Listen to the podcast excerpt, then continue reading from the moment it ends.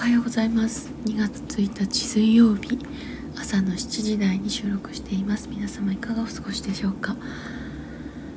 えー、2月に入りました。なんか数ヶ月前からなんか1月のいっぱいで1月いっぱいで何かが大きく変わる予感があったんですけど昨日本当に私の中で、ね、すごく大きなことがありまして。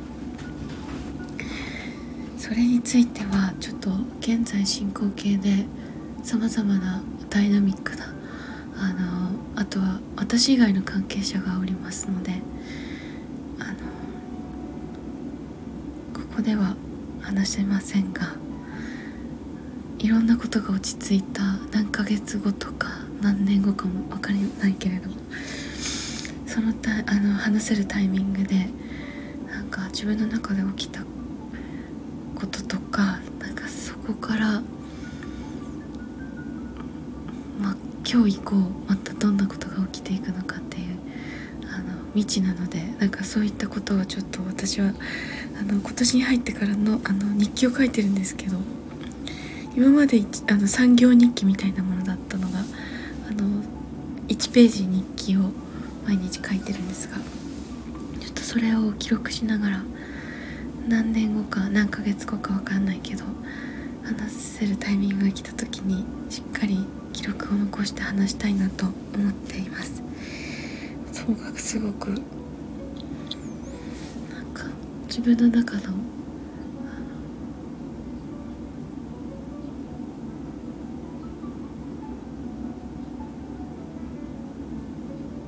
うん、なんか大きな変化がありましたよ。なんとなく予感はあったんですけどこの1月末本当に最終日に起きてやっぱ自分で想像する未来みたいなものって今この段階で想像できるものってあのたかが知れてるというかうんなんかそうです想像していなかったことが起きていくんだなって思いました。だからこうねなんか目標とか未来こんな風になっていたりとか、ね、そういうことってもう考えても意味ないんじゃないかなっていう話を昨日シンと通してて 深夜まで。ねうん。ねなんかもう本当に今にあるということを徹底してす全ての瞬間でやっていく。以外にもなんか、ね、できることもやりたいこともないのかなって。なんかそんなことを思った一日でした。昨日昨日は。久しぶりにまた数日ぶりに起き抜けにていますが、まあ、起きてから1時間ほど経ちましたがえっと一昨日の夜に適当に仕掛けた朝炊き込みご飯をこうタイマーをかけてセットしておいたご飯が昨日の朝炊き上がったすっごい美味しくできててでその昨日の夜もあの味を占めて同じ適当なあの適当な仕込みなんだけど家にあるあの乾物類がすごく充実していることもあってあの友達が先日泊まりに来た友達があの北海道で購入してくれたすごい何だっけ何ていう名前だっけすごい立派な昆布があってでその昆布を入れたりとかあと原木しいたけのどんこ？っていうの？あのそれをねなんかねわわってなんかこういっぱい入れたりとかして。あと家にあるなんか生姜だとかネギだとかきのこだとかあとそうだ今日の炊き込みご飯はお揚げもすごい美味しいやつが入ってて。っていう感じで、まあ、お肉とか特に入ってないんだけどあの家にあその時あった食材で作る炊き込みご飯っていうのはなんかすごく美味しい。やっぱり出汁がその昆布としいたけ干し椎茸から出ている出汁が本当に美味しくていやさっき起き抜けにその炊き込みご飯が炊き上がる。あの香りがふわーって起きた瞬間にこう漂ってきてそれをクンクンしながらなんか幸せってなってたんですけどあ次はなんとなくあさりも入れようみたいなこと思いながらあのちょっと朝ぼーっとしていました。さあそんな感じで。いやいやもうとにかくです。ね そのなんだろう。うんもう何年も何年もなんか自分の肩にこうのしかかっていたもの。いやなんかいろんなことがね何か何が変わったとかじゃないんだけれどもすごい溶けていく感覚があったから。いやとにかくうん。よかったっていう感じでで最近はねなんかいろんなことがこう不思議なこう導きによってなんかねスポスポッとこうスポットにはまっていくようにねこうパズルのピースがはまるようにこうパパパパパッとこういく感じがなんか今年に入ってからすごくて。いやあとなんかやたらと良い香りがしたりなんか綺麗だなって感じる日々なんですけど。年末ぐらいからかな。私もともとあの白いユリが好きなんですけどなんかあこの家でできる限りユリを絶やさず飾ろうってなんか年末ぐらいに思いついてで実際それをしていて今もあのいくつかの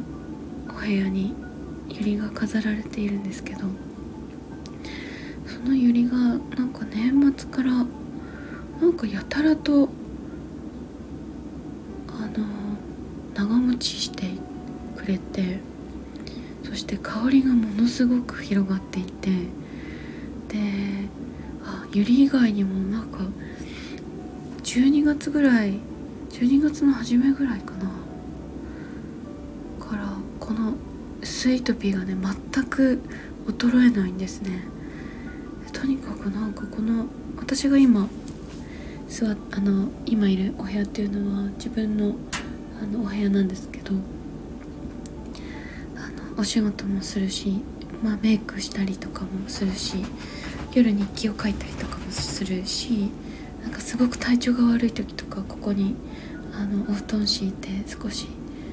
あの数日寝たり過ごしたりとかするなんか自分のその落ち着くスペースなんですけれど。なんかこのお部屋にいるとこ自分がすごいチャージされる感じがあるなーって思っていたんだけどなんかお花のこの衰えないこの全く枯れないまあ少しずつはねなんかこうシワシワしてきているとは思うんだけどもそれでもすごいピンピンしている期間が長くて今今今今あのユリをに目をあの視線を移したらあの何？この真ん中のめしべか。めしべから今まさにひとしずく今ひとしずくあの雫が垂れようとしているっていう感じでなんてみずみずしいっていう状態なんですよね。なんだろうってなんかなんかすごい不思議な感覚で私もここにいるとすごいエネルギーチャージされるんだけどなんかお花たちを見てても全然こう枯れる気配がなくてなんかここなんかすごくエネルギースポットになっちゃったのかなみたいな。でも感覚としては分かる感じるなみたいなことをね思っていました。でやっぱりこう私とシンタ2人です。あの一緒に暮らしてた期間が3年ぐらいあってで娘が生まれてから3年っていう感じでちょうど半分くらいなのかな。うんまあここから先は娘と3人暮らしっていうのが、まあ、しばらく続きますけれど。新太と2人暮らしをしていた時もあのなんかね似たようなちょっとあの古い日本の家まあ今の家の方が古いんだけれども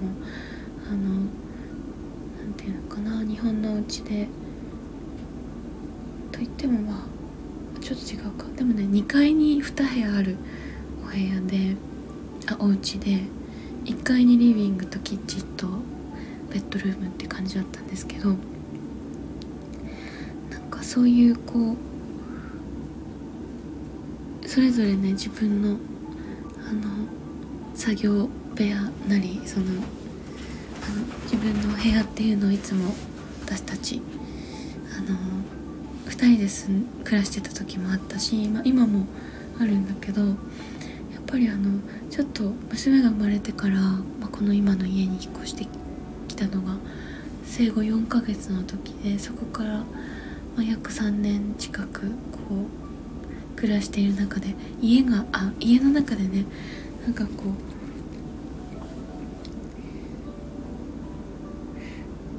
間取り、ま、なんていうのかなその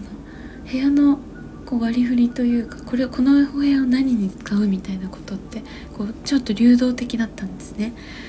であの新太のお部屋がない時もあったし私のお部屋がこうなかったというか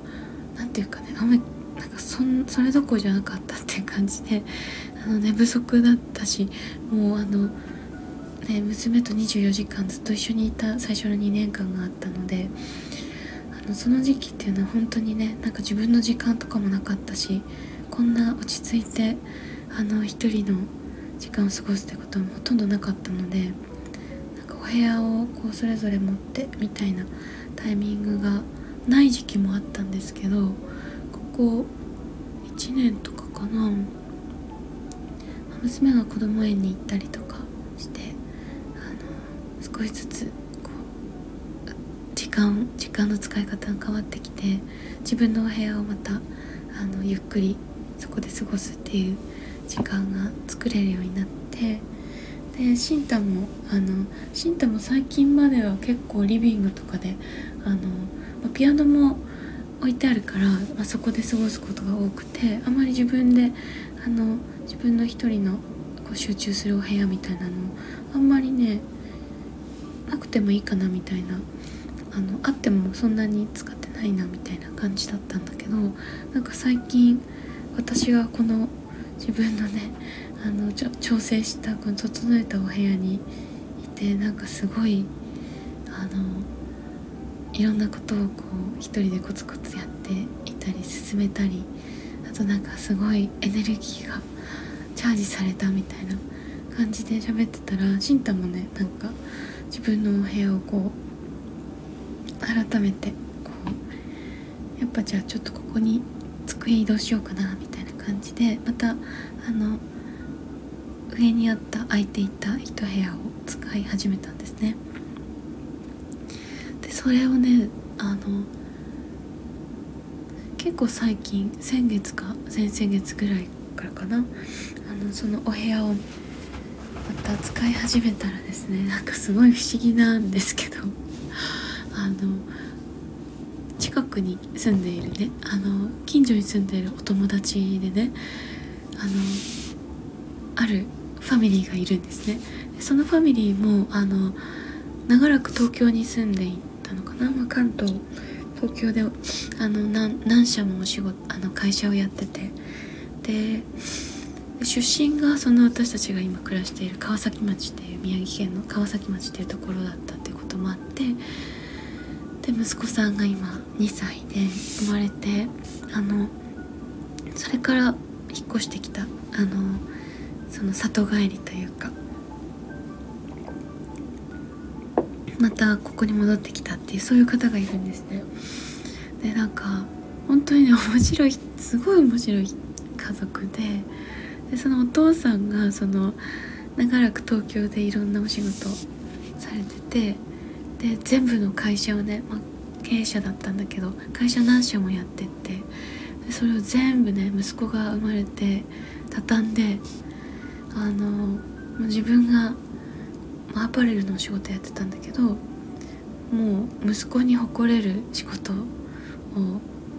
すると決めて一旦あの自分が今までやってたことあの整理してで実家に戻ってきたっていう感じなんですよね。で彼があのなんかつい最近その「これいらない?」って言ってき新太に聞いてやうちにやってきたものがあるんですけどそれがねめちゃくちゃ巨大なスピーカーなんですよ。であの何ていうのなんか結構歴史的な名品みたいなあの結構大きいってどのぐらいかっていうとあの多分高さでいうと私の目線ぐらいあるんじゃないかな。あれどのうん。とにかくそのぐらい人間ぐらい大きいんですね。であの横幅1メートルとかかな。高さ1メートルなんか20センチとかそのぐらいなのかな。で厚みが多分うん。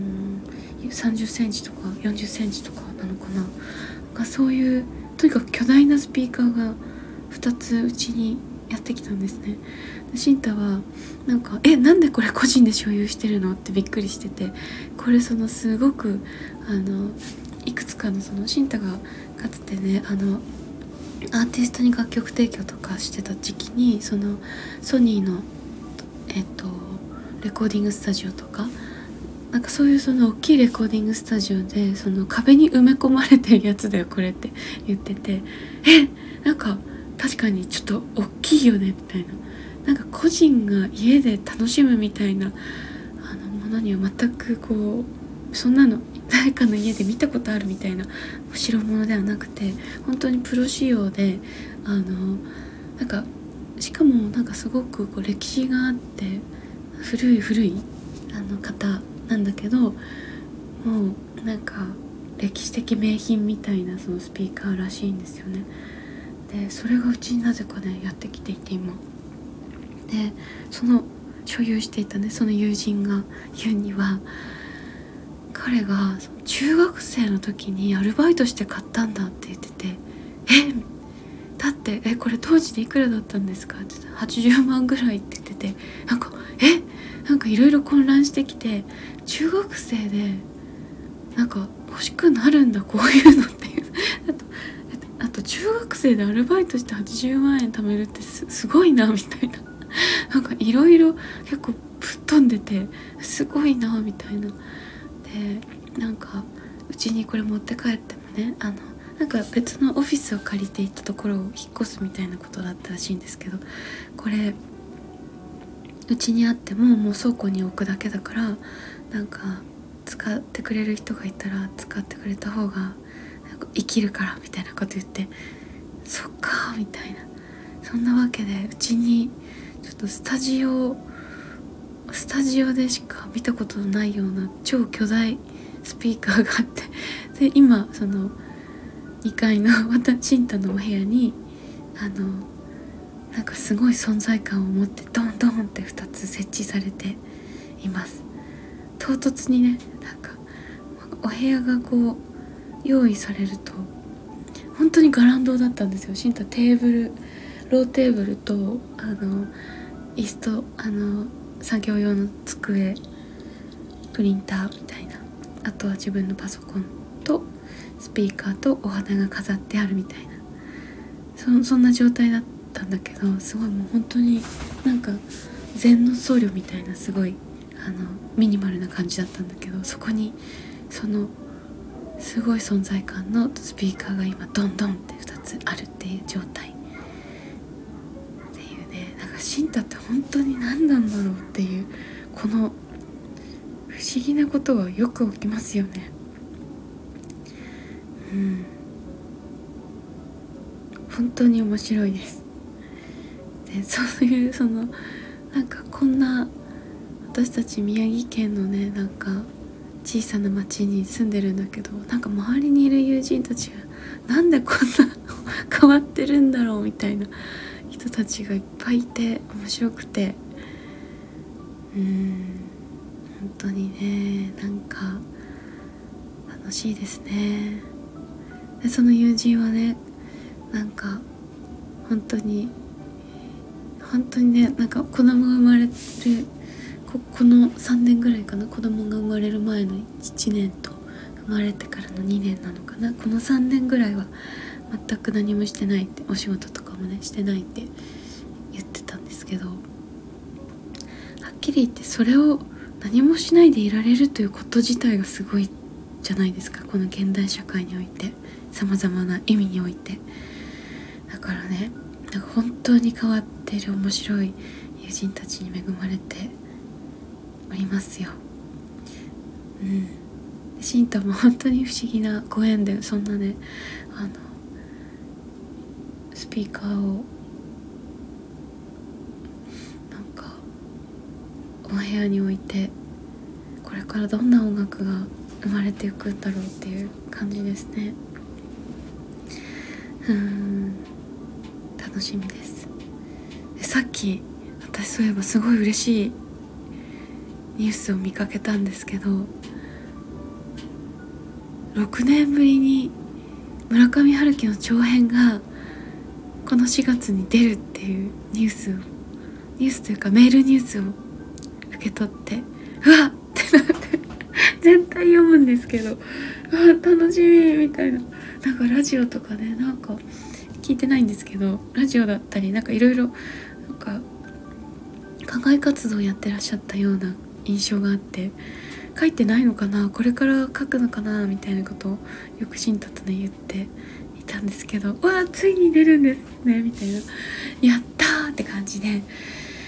やー楽しみですね。しかも今回その村上春樹さんのあのね本って出ると一瞬で本屋から消えて次を待つみたいなことがよくあるんだけど今回に関しては電子書籍もリリース日に出るそうですよ。だからなんかわーみたいな。絶対読めるじゃんみたいな感じで。でもねなんか紙で欲しいみたいな人が多分多いんだろうけれども。うん。読みたくてうずうずしてなんか早くみたいな感じはあのまあ最悪ね。最悪というかまあ電子書籍がいい人電子書籍で読めばいいっていうことでみんなに一気に行き渡るのかなっていう、ね、感じですね。いやはや。今日本当にただのおしゃべりですがあの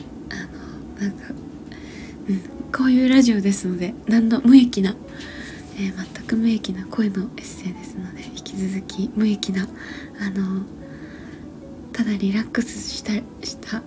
の楽しげに喋ってる人のあの声を聞くというそういう目的であればよかったらまた引き続き聞いてください。で私あそうだそうだあの2月22日にあのライブが決まりました久しぶりのライブであの1月にねあのゲストを迎えてやる予定だった場所と同じ会場なんですけど、えーと、三鷹市芸術文化センター風のホールっていうところで2月22日水曜日2月22日水曜日夜7時半からですね開催します。で今回本当にマイシンタあのお届けするんですがピアノと人間2人っていう感じであの一番私たちのそのなんだろう原初の体型 原初の形態、うん、あの始まった時にそれで始まっていてなんか私たちのそのすごい原原点のあの音楽がいつもそのそのおさ 3名体制でピアノと人間2人であの奏でて初めてそれが一番最初の体あの形なのでなんかすごいうんなんかすがすがしい気持ちですね。なんかすがしすがすがしい丸腰ってか気分でもあるしなんか本当にただやろうやろうってそこでやるべきことをやろうっていう気持ちでなんかすごいすがすがしい気分であのライブが決まって嬉しいですね。でやっぱこのコロナ禍でほとんどライブやらなかったですし久しぶりなんですけどその風のホールでやるのは今回3年ぶりになります。で出産が終わって生後2ヶ月の娘を抱っこしてあのやったっていうのがライブが、まあ、そその会場では最後なんですけどそこから3年が経ってその間ねやっぱりコロナと出産子育てといろいろやってきてうん。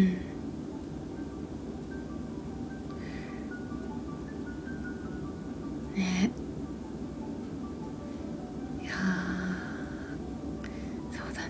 なんかすごい 一言ではなんか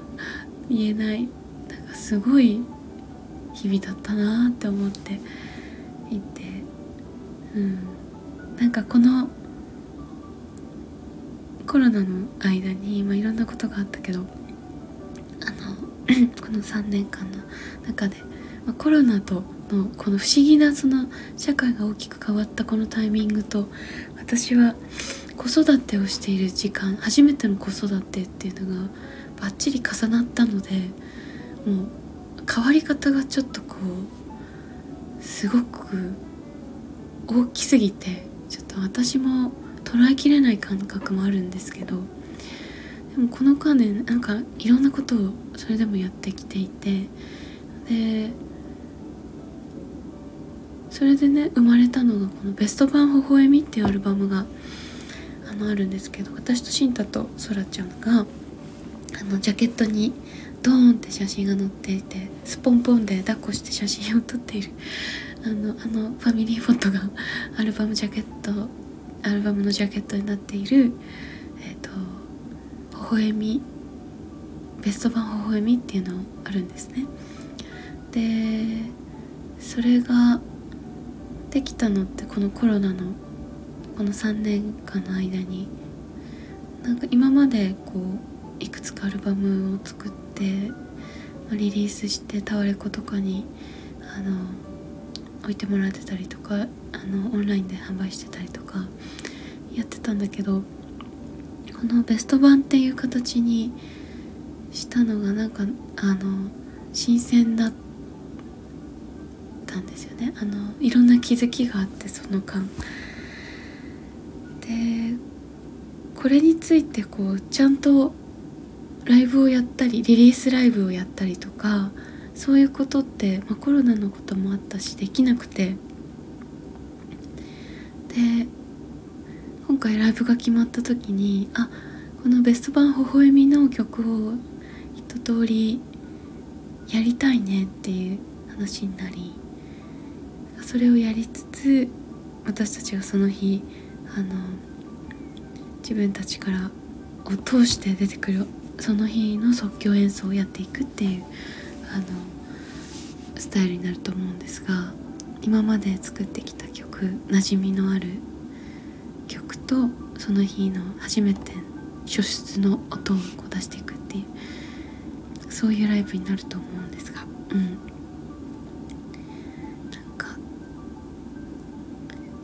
ライブについてはまたなんか改めていろんな場所で書いたり喋ったりあのしていくと思うので見かけたらあのぜひ読んでみてください。さあそろそろご飯を食べようかなと思います。出来たての炊き込みご飯を食べていきたいなと思います。そんなわけで今日も良い日をお過ごしください。それでは。バイバーイ。いってらっしゃい。